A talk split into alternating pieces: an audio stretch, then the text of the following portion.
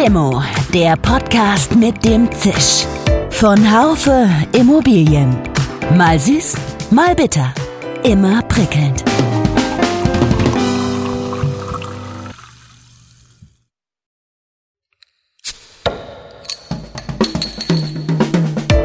Limo, der Podcast mit dem Zisch.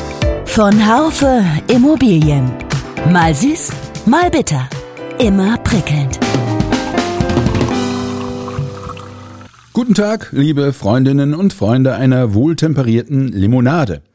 Heute treffe ich mich mit Frank Pörschke, der ehemalige CEO Germany und Mitglied des EMEA Management Boards bei JLL, der ehemalige Vorstandssprecher der Eurohyper AG und vieles mehr macht heute andere Dinge.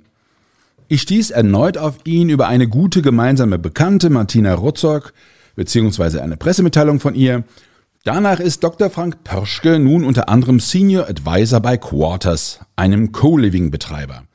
Er dürfte nicht viel Zeit haben, aber heute hat er Zeit für ein Gespräch.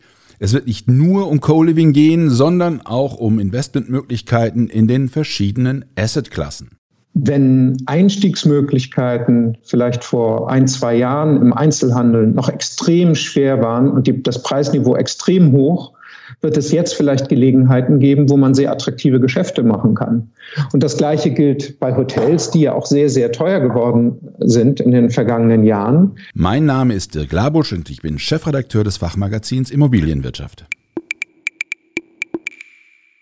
Herr Dr. Pörschke, ich begrüße Sie ganz herzlich zu unserem Limo-Podcast. Guten Morgen, Herr Labusch, ich freue mich.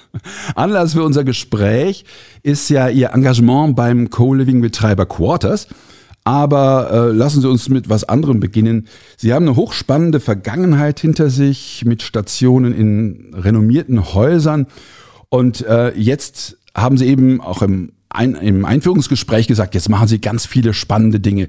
Erzählen Sie doch mal gerade, was Sie, was Sie machen. Was hat Norwest? Äh, was, was ist das eigentlich für ein Konstrukt? Ist das die Ruhe vor dem Ruhestand oder ist es schon ein Teil des Ruhestands oder ist es eher das Gegenteil? Ja, also das ist es bestimmt noch nicht der Ruhestand. Ich bin ja noch keine 98 mit entsprechendem Rückblick auf mein Leben, sondern fühle mich, dass ich mittendrin stehe und einfach meine vielfältigen Erfahrungen an unterschiedlichen Stellen im Moment einbringe. Und ähm, Norvest ist meine eigene Gesellschaft, die ich als eigene Dienstleistungsgesellschaft verwende. Ähm, ansonsten bin ich in einer äh, größeren Zahl von Aufsichts- und Beiräten und nehme verschiedene Beratungsmandate wahr. Zu den Aufsichtsräten zählen die ECE e oder die DK Immobilien oder auch die August Prien oder äh, Real Exchange AG in Hamburg oder auch die Verianos. Okay, also das hört sich äh, nach ähm, vor, vor, vor, vor, vor, vor Ruhestand an. Ich möchte in unserem Interview in erster Linie in der Gegenwart bleiben. Natürlich könnten Sie jetzt mit Ihrer in der ganzen Geschichte könnte man auch äh, zurückblicken, aber ich möchte auch ein bisschen in die Zukunft schauen. Also in den letzten Jahren hatten wir tatsächlich einen unglaublichen Wirtschaftsboom, der auch einen Immobilienboom mit sich brachte. Und ich erinnere mich noch an an Interviews, die ähm, ich auch in dieser Zeit mit Vertretern der Branche geführt hatte. Und äh, ich erinnere mich zum Beispiel auch an die Jahrespressekonferenzen bei JLL. Das war so ziemlich das Langweiligste, was man sich vorstellen konnte. Jedenfalls dann, wenn man nicht auf die Nuancen achtete. Es ging gefühlt immer und überall bergauf. Und es war klar, dass sich das irgendwann verändern würde. Jetzt hat es sich verändert, und jetzt frage ich Sie, wie erleben Sie das? Wie erleben Sie diese krisenhafte Zeit, in der wir uns gerade befinden? Ja, vorher vielleicht noch mal zu den, zu den guten Zeiten, die wir lange Jahre hatten. Ich habe auch im Gespräch häufiger ja gesagt, wenn das Langeweile ist, finde ich sie gut. Ja? Denn ähm, die, die meisten Beteiligten hatten damit ja auch ein gutes Umfeld für ihre eigene wirtschaftliche Aktivität. Und in der Tat, das ist jetzt schwieriger geworden. Es hat sich ja schon etwas abgezeichnet, auch schon vor Corona. Und dann war Corona natürlich der Auslöser, dass die, sich die Situation in kürzester Zeit drastisch verändert hat. Im Wesentlichen natürlich dadurch, ähm, dass, dass Dinge dann ganz stark beschleunigt wurden, die vielleicht im Trend sich auch vorher schon entwickelt hatten. Es gibt bestimmte Assetklassen, die ja nun ganz besonders leiden. Ähm, und äh, eine Krise führt jetzt aber oft dazu, dass diejenigen, die sehr stark leiden, möglicherweise gestärkt daraus hervorgehen. Ähm, könnten Sie sich ein solches Szenario bei Handel oder Hotel vorstellen? Ja, da muss man auch wieder differenzieren, wie man die Frage beantwortet. Also ich kann das strategisch und opportunistisch tun. Wenn ich über strategische Trends rede, dann werden wir sehen, dass natürlich Investment- oder Assetklassen wie zum Beispiel Logistik in Zukunft auch weiter wachsen werden, weil einfach der Trend dahinter liegt, dass die, die Nachfrage nach solchen Produkten steigt und auch noch weiter steigen wird.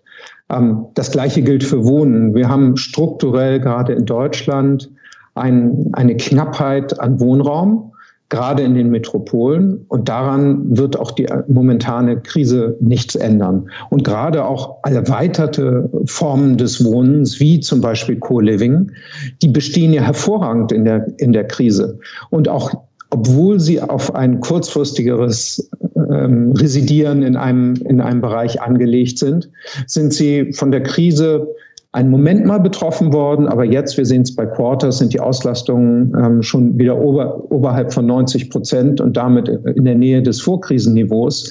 So etwas ist dann sehr, sehr robust in dem Umfeld. Und auf der anderen Seite des Spektrums sehen Sie dann die Assetklassen wie Hotels, die schwer getroffen sind im Moment und wo es auch wahrscheinlich eine ganze Zeit dauern wird, bis überhaupt Nachfrage sich wieder entwickeln wird, wie sie in der Nähe des Vorkrisenniveaus war.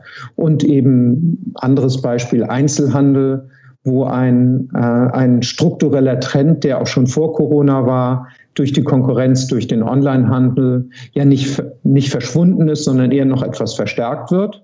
Und ähm, diese Entwicklung wird sich auch fortsetzen. Aber das war die strategische Antwort. Opportunistisch kann man natürlich immer sagen, ja, es gibt nicht ein falsches Produkt, es, sondern es gibt nur eine ungünstige Kombination von Produkt und Preis. Und daraus können sich Gelegenheiten auch gerade im heutigen Umfeld ergeben. Also wenn Einstiegsmöglichkeiten vielleicht vor ein, zwei Jahren im Einzelhandel noch extrem schwer waren und die, das Preisniveau extrem hoch, wird es jetzt vielleicht Gelegenheiten geben, wo man sehr attraktive Geschäfte machen kann. Und das Gleiche gilt bei Hotels, die ja auch sehr, sehr teuer geworden sind in den vergangenen Jahren. Jetzt wird es bestimmt die eine oder andere Gelegenheit geben, wo ein Einstieg entweder in eine Hotelnutzung oder in eine Umnutzung möglich ist, die vor zwei Jahren noch, ähm, noch undenkbar war. Und das ist eben auch etwas, was für Quarters potenziell interessant ist, weil gerade Hotels in, in, in ihrem architektonischen Zuschnitt im Prinzip ja auch geeignet sind für so etwas wie Co-Living. Und also insofern, es gibt immer zwei Seiten, ähm, die strategische Entwicklung und, äh, und das, was vielleicht opportunistisch an Gelegenheit entstehen kann. Bevor wir zu Quarters kommen, nochmal lassen wir uns den guten alten Büromarkt nochmal anschauen. Jetzt habe ich sie an der Strippe, jetzt würde ich von Ihnen gerne wissen, wie wird es mit dem weitergehen. Er ist so oft tot gesagt worden in der letzten Zeit, das kann ich gar nicht äh, beziffern. Aber es gibt auch immer wieder Stimmen, die sagen, ach, der wird auch wie Phönix aus der Asche entstehen, auch wenn auch ein bisschen mit veränderten Strukturen. Ja, da können wir ja nur gemeinsam vorhersagen, spekulieren und unsere Meinung austauschen, weil wir die Beweise ja erst in den nächsten Jahren sehen werden. Aber auch da, es gibt natürlich zwei gegenläufige Trends. Der eine Trend ist jetzt so durch das, äh, das neue Etablieren von Homeoffice in einer Dimension, wie es vorher nicht üblich war. Ähm, und dann kann man rechnerisch natürlich sagen, wenn die Leute immer im Homeoffice sind, ich überzeichne jetzt so ein bisschen, dann brauchen sie keine Bürofläche oder wenn sie nur noch einmal die Woche reinkommen, dann macht es keinen Sinn, dass jemand einen individuellen Arbeitsplatz hat und dann brauchen wir eben deutlich weniger. Gegenläufiger Trend ist, ähm, äh, ist, dass der Einzelne, wenn er denn im Büro ist, zumindest im jetzigen Corona-Umfeld, viel mehr Platz braucht als, äh, als, als vorher. Und überhaupt heute die Büros gar nicht mit den, ähm, mit den Auslastungsquoten betrieben werden können, wie es vor Corona war. Und insofern, also selbst bei dem heutigen Flächenbedarf ist gar nicht mehr zulässig ist, dass so viele Leute ins Büro kommen, wie es vorher der Fall war. Und das sind eben die beiden entgegenstehenden Trends. Vielleicht ich glaube, da wird es einen Mittelweg geben. Vielleicht führt es dazu, dass es am Ende, ähm, am Ende ein ähnlicher Flächenbedarf ist wie heute. Aber ich glaube, es ist völlig falsch und verfrüht zu so extremen Aussagen ähm, zu kommen. Denn das gilt eben für die aktuelle Krise.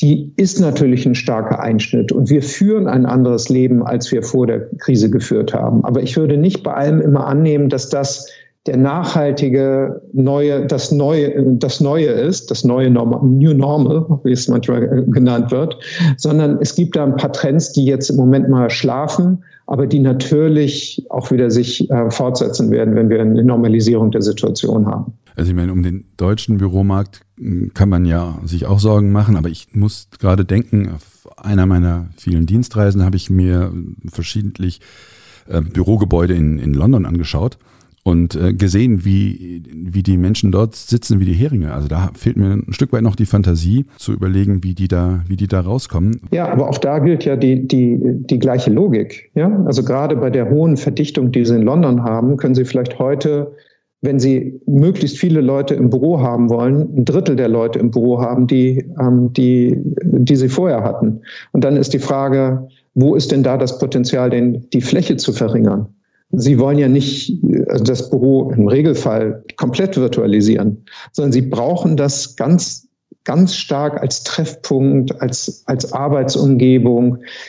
Wir werden in die Phase wieder reinkommen, wo wo die Leute auch ins Büro gelockt werden müssen. Also wir beobachten ja, dass es so insgesamt so alles ganz gut klappt mit Homeoffice. Ja, wir alle haben uns irgendwie darauf eingestellt. Es gibt diese vielen, vielen virtuellen Sitzungen, Videokonferenzen, Telcos etc. Und man sieht, dass es nicht zusammengebrochen ist in, den, in, in weiten Teilen.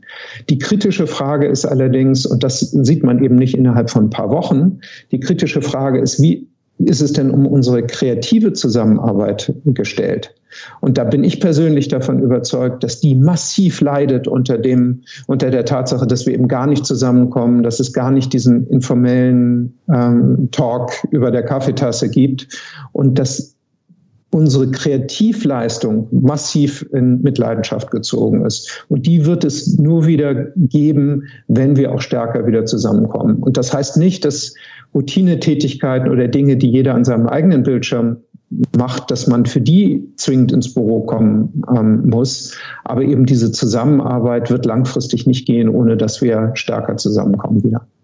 Jetzt kommen wir mal auf dieses Segment des Co-Living. Sie haben sich jetzt bei Quarters engagiert, einem Betreiber von Co-Living, ähm, als Senior Advisor. Zunächst mal die Frage, was macht ein Senior Advisor? Ein, ein Senior äh, Advisor berät das Management-Team. Und in welchen Themen das Management-Team sich beraten lässt, ist natürlich das Ergebnis einer gemeinsamen Diskussion. Und typischerweise sind das natürlich so die strategischen Fragestellungen. Wo soll das Unternehmen sich hin entwickeln? Ähm, wie kann der Weg dorthin gehen? Was sind die wichtigen Parameter? Dann die zweite Dimension ist sicherlich auch das, ähm, das Kontaktnetzwerk, das der Senior Advisor hat, der, das er dem Unternehmen zur Verfügung stellt und, und Verbindungen zu anderen herstellt, die wichtig sind für den weiteren Ausbau des Unternehmens und in diesem Fall eben auch eine intensivere Begleitung der Expansion von Quarters. Denn Quarters möchte eben deutlich wachsen ähm, gegenüber dem, dem heutigen Stand. Und das sind so die drei wesentlichsten Dimensionen, würde ich sagen. Und jetzt die Frage, warum Quarters, warum ein Co-Living-Anbieter? Ja, das kann ich Ihnen gerne sagen, weil ich die Idee gut finde. Und Quarters ist ein führender Anbieter heute schon und hat die Chance, nochmal deutlich die eigene Marktposition weiter herauszuarbeiten und fortzuentwickeln. Und das ist etwas, was mir themenmäßig Spaß macht und eben auch Spaß macht, mit dem Quarters-Team zusammenzuarbeiten, um gemeinsam an diesem Ziel zu arbeiten. Zum Thema Co-Living generell. Also warum ist das jetzt eine, nennen wir sie mal, eine Nischen-Asset-Klasse, der Sie eine spannende Zukunft voraussagen, Herr Pöschke? Das deckt sich eigentlich mit dem, was ich eben schon gesagt habe im Hinblick auf Trends. Äh, Trends, die vielleicht so ein bisschen verlangsamt sind jetzt in der Corona-Zeit, aber nichtsdestotrotz fortbestehen werden, auch danach. Und bei Quarters kann man sogar ganz konkret sehen, auch weiterhin, weil eben die, die äh, Ausnutzungszahlen gut sind. Und das ist, dass wir immer weiter eine Flexibilisierung auch der Arbeitsmärkte sehen werden. Wir werden immer wieder sehen, dass Menschen, gerade qualifizierte Leute, an unterschiedlicher Stelle arbeiten werden, an unterschiedlicher Stelle nicht nur was die Unternehmen oder den Kontext Kontext angeht, sondern auch räumlich, an räumlich unterschiedlicher Stelle. Und das verlangt, dass Leute eben auch entsprechend ihren Wohnort oder ihren Aufenthaltsort verändern können. Und dafür ist Co-Living ein perfektes Produkt. Früher war, war das ja so ein bisschen ähm, WG und WG gab es für Studenten und andere in Großstädten, die einfach irgendwie kostengünstig wohnen wollten. Und es war der einzig mögliche Weg, sich das privat zu organisieren, wenn man nicht irgendwie ein Studentenwohnheim konnte oder wollte. Und heute ist diese Idee genommen und weiterentwickelt. Ähm, Leu Leute wollen in einem attraktiven Wohnumfeld äh, leben. Sie wollen eine bezahlbare Miete. Sie möchten das schnell und einfach organisieren. Ähm, am besten online buchen, fast wie ein Hotel buchen. Und sie möchten eben mit Gleichgesinnten zusammenkommen und dafür brauchen sie auch einen entsprechenden Raum ähm, im, im wörtlichen wie im übertragenen Sinne, um, um diese Gespräche äh, auch zu haben. Und sie möchten eben vielleicht, und das hängt wieder von dem Segment ab, auch sich nicht um alles kümmern und sie möchten sich nicht ihr Internet einrichten und sie möchten nicht mit dem Gas, Wasser, Stromversorger etc. Ähm, am Anfang ihrer Tätigkeit dort, äh, dort etwas organisieren, sondern am besten schnell und einfach wo einziehen. Und dafür ist eben Co-Living die perfekte Antwort. Ich finde es persönlich total spannend auch, weil ich habe immer als Student in WGs gelebt und habe hab dieses, dieses Leben dort sehr genossen. Und äh, trotzdem frage ich mich, ob das in Deutschland dieses Modell tatsächlich so reüssiert, weil wenn ich mir überlege, in, in den USA haben sie ja diese Kultur von ähm, von Weggehen, von Haus äh, schnell verkaufen, weil ich irgendwo anderes einen Arbeitsplatz bekommen habe.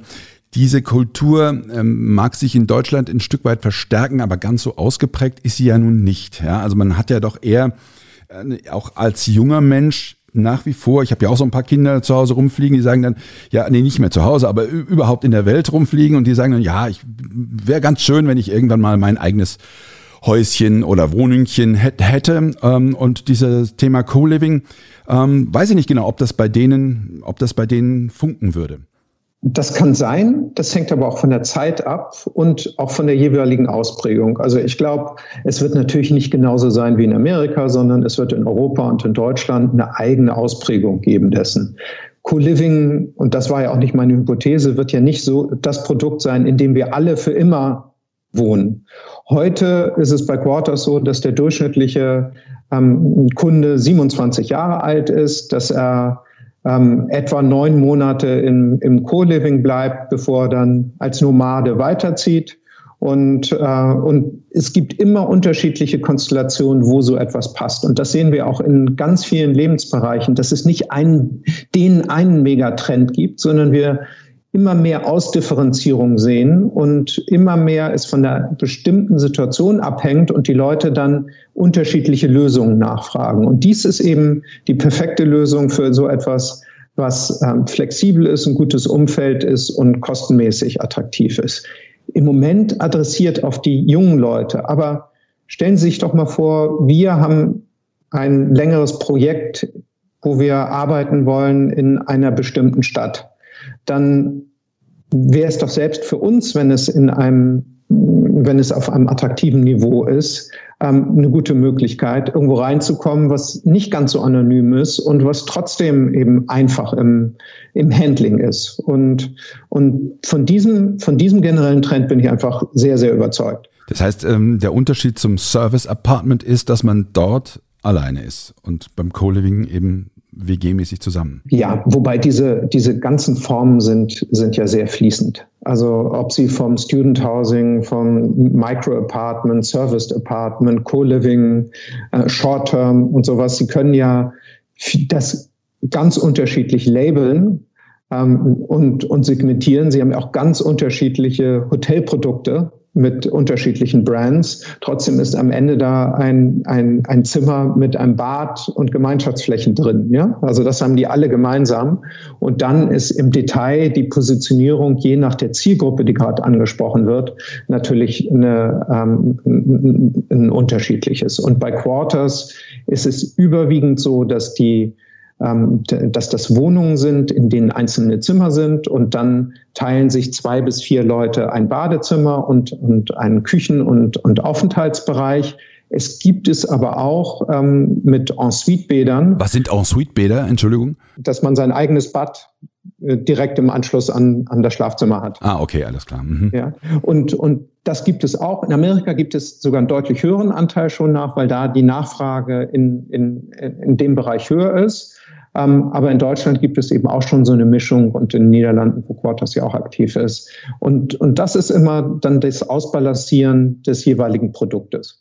Wenn ich mir jetzt mal die, die Immobilienbranche, um mal dorthin wieder zu, zu, zurückzugehen, äh, in Deutschland so anschaue, äh, dann sehe ich, dass sie, dass sie abgesehen von ein paar neuen Assetklassen, ein paar Nischen, wo sie jetzt dann so aktiv zu werden droht, ähm, dass sie doch aber sehr stabil in ihren äh, bisherigen Assetklassen ist. Was fällt Ihnen zur deutschen Immobilienbranche ein? Was, welche Impulse würden Sie sich für die wünschen? Mehr grüne Denke, mehr Frauen, mehr Bewusstsein auch für Soziales, weniger Status. Ist alles gut ähm, oder braucht die nochmal einen Peaks? In verschiedene Richtungen. Also jede Branche braucht einen Peak, sie muss nämlich sich weiterentwickeln. Und wenn sie sich nicht weiterentwickelt, ist ein Stillstand und Stillstand ist Rückstand. Ja? Ähm, das ist natürlich jetzt aus journalistischer Sicht wäre schön, jetzt so das Thema zu haben und das müsste man in die, in die Immobilienbranche reinbringen. Genau, das bitte ich ähm, doch jetzt drum um das, um das ja, Schlagwort. Das tut mir leid, da kann ich Ihnen, glaube ich, heute Morgen nicht den richtigen Beitrag liefern, weil ich schon finde, dass die, dass die Immobilienbranche schon auch recht gut aufgestellt ist. Und wenn ich das vergleiche mit der Zeit, als ich angefangen habe in der Immobilienbranche, ist das einfach viel, viel besser geworden seitdem. Und, und die Professionalisierung, über die wir vor 10, 15 Jahren noch geredet haben, die ist eingetreten. Sie haben eine, Aus, eine, eine gute Immobilienausbildung inzwischen. Sie haben viele super professionelle Unternehmen. Sie haben teilweise mit Vor- und Nachteilen hochregulierte ähm, Unternehmen, die natürlich entsprechend professionell, aber eben auch etwas etablierter und institutioneller geworden sind. Also insofern, das ist eine deutlich positive Entwicklung. Und ja, müssen wir uns als Gesellschaft weiterentwickeln und grüner werden und unseren Ressourcenverbrauch reduzieren. Natürlich gilt das für die Immobilienbranche selbstverständlich auch. Ähm, sollte die sollten die Führungsmannschaften in der Immobilienbranche diverser sein, als es heute der Fall ist. Mit Sicherheit. Ähm, wir sehen da eine Entwicklung, die könnte auch schneller sein. Die passiert naturgemäß in Großunternehmen natürlich schneller als in mittelständischen eigentümergeführten Unternehmen, die da gar nicht so den Fokus drauf legen. Aber ich finde, es ist eine der schönsten Dinge in der Immobilienbranche, dass sie eben in sich so divers ist, auch mit den handelnden Personen. Mhm. Ähm, ich kenne keine andere Branche, wo man so viele bunte, unterschiedliche Menschen mit unterschiedlichem Hintergrund treffen kann, wie in der Immobilienbranche. Ja, das kann ich nur bestätigen, als, als Hubschrauber, der das äh, von oben äh, ähm, beurteilt.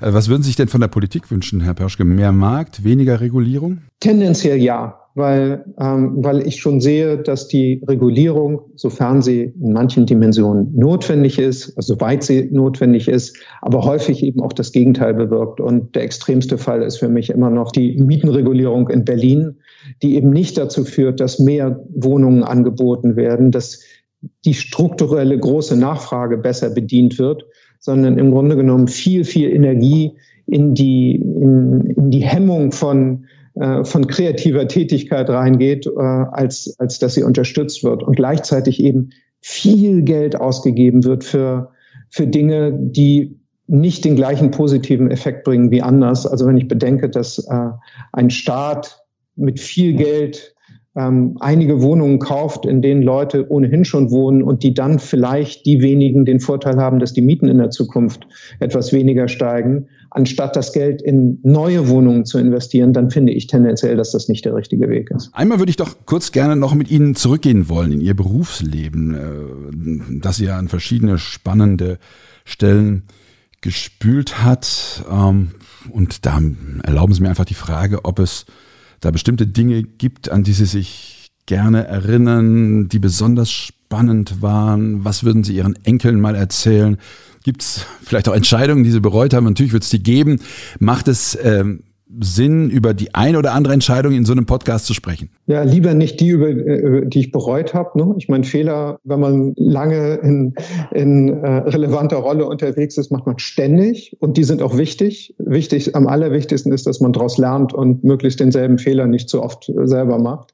Aber es gibt viele interessante Dinge und äh, auch da das, das möchte ich eigentlich so ein bisschen nach Phasen gliedern. Ähm, denn jede unterschiedliche Phase hat seinen Reiz und immer aus dem Moment ähm, ist die Gegenwart, finde ich, die interessanteste. Aber wenn Sie so nach der Vergangenheit fragen, dann fand ich zum Beispiel super spannend, Ende der 90er Jahre in Zentraleuropa Projektentwicklungen zu betreiben. Und damals in unreifen Immobilienmärkten Produkte zu ähm, kreieren, die institutionellen und Governance-Ansprüchen aus den etablierten Märkten entsprechen. Und das war eben die Entwicklung von Shopping-Centern in Polen, in Tschechien, in Ungarn. Und äh, das war damals, war ich Anfang 30, eine super spannende Herausforderung. Ähm, als mich meine Freunde fragten, warum gehst du nicht nach London und Paris? Und ich sagte, weil ich es einfach echt spannend finde, jede Woche nach Warschau zu fliegen und in Polen äh, ein, Shop, ein paar Shopping-Center zu entwickeln. Und das war so die, diese Pionierzeit. Dann in den frühen 2000ern fand ich es super spannend, ähm, so richtig international zu arbeiten und in den Investmentmärkten in Europa und auch außerhalb äh, tätig zu sein. Ähm, Im Rückblick, und da, das ist natürlich auch schon leichter mit den vielen Jahren, war auch die Zeit mitten in der Finanzkrise bei der Eurohupo super spannend. Ähm, denn, denn auch das ist eine, eine Aufgabe damals, die ich bekommen habe. Sowas gibt es hoffentlich nicht, nicht mehrmals im Leben. Ähm, wenn man da im Auge des, des, des Orkans steht und damit umgehen muss. Und mit, mit einem Team, das gut zusammengearbeitet hat, hochprofessionell war, so etwas zu machen, war auch sehr, sehr spannend. Und in der Folge dann ähm, im Dienstleist, Immobiliendienstleistungsbereich erst in Deutschland und dann in, in 14 Ländern in Europa, der mit Rückenwand des Marktes eine Organisation, die schon damals erfolgreich war, noch erfolgreicher zu machen und eben mit Leuten aus ganz unterschiedlichen Ländern und unterschiedlichem Background eng zusammenzuarbeiten. Das war eben auch spannend. Aber heute ist eben auch spannend. Äh, und, und, und das ist das Wichtigste, ja, dass man das auch die, die Chancen, die man im Moment hat und äh, das, das mitzunehmen und zu genießen, was einem an Möglichkeit geboten wird. Äh, letzte Frage, Dr. Pöschke. Wie würden, wir würden Ihnen ein Limo ausgeben und äh, äh, völlig egal, wen Sie als Gesprächspartner gerne hätten. Mit wem würden Sie diese Limo trinken wollen? Ja, das ist ein super Gedanke, wenn Sie das auch organisieren können. Ich würde am gerne. liebsten äh, Barack Obama mal treffen. Gott sei Dank. Ich, ich dachte, jetzt käme schon wieder Frau Merkel. Also insofern, das ist jetzt doch mal wieder was Neues. Toll, das kann ich natürlich organisieren, locker. Ja, super. Ich freue mich schon drauf. Und das würde ich sehr spannend finden, weil er einfach über so große Erfahrungen und praktische Erfahrungen ähm, verfügt und sicherlich interessante Dinge berichten kann aus seiner Zeit, als er Präsident der Vereinigten Staaten war. Und das kann er natürlich leichter berichten jetzt, wo er es nicht mehr ist. Und gleichzeitig die Analysen zu hören ähm, zu der Zeit jetzt mit seinem Nachfolger. Ähm, das wäre, glaube ich, sehr, sehr interessant und das natürlich im nicht öffentlichen Bereich zu hören. Äh, das wäre sehr spannend. Da würde ich gerne auch mehr als ein Limo trinken. ja, also das nehme ich mal als Herausforderung mit. Herr Dr. Pöschke, herzlichen Dank für das Gespräch. Es war mir eine Freude. Ja, Herr Labusch, herzlichen Dank. Es hat mir auch sehr viel Spaß gemacht. Herr Pöschke, Sie haben uns nicht nur die Vorzüge der Assetklasse Co-Living näher gebracht, sondern auch ein Stück weit für Gelassenheit in der Krise plädiert. Das fand ich sehr angenehm. Schauen wir mal, was morgen die US-Wahlen bringen. Versuchen wir in jedem Fall gelassen zu bleiben. Schön, dass Sie dabei waren. Bis zur nächsten Folge von Limo, dem Podcast mit dem Zisch von Haufe Immobilien. Um keine Folge zu verpassen, abonnieren Sie doch einfach den Podcast in Ihrer Podcast-App. Schön, dass Sie dabei waren. Bis zur nächsten Folge von Limo, dem Podcast mit dem Zisch von Haufe Immobilien. Um keine Folge zu verpassen, abonnieren Sie doch einfach den Podcast in Ihrer Podcast-App.